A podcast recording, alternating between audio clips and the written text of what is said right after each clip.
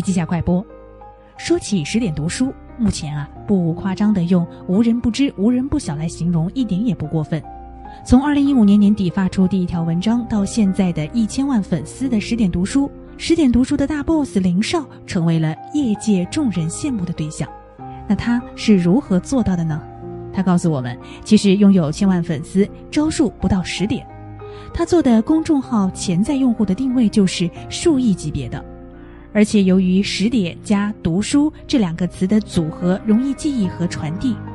作为公众号领悟的先行者，他在红利时期带领着团队不断的思考与实践新媒体的生态、用户和传播规律，进而持续爆发。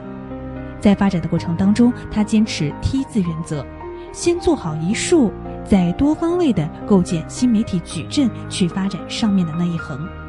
另外，对于内容的精选，不断的坚持严格要求的选文、排版、互动等基础工作，在作品和读者之间做链接，这些呢也都是十点读书成功必不可缺少的要素。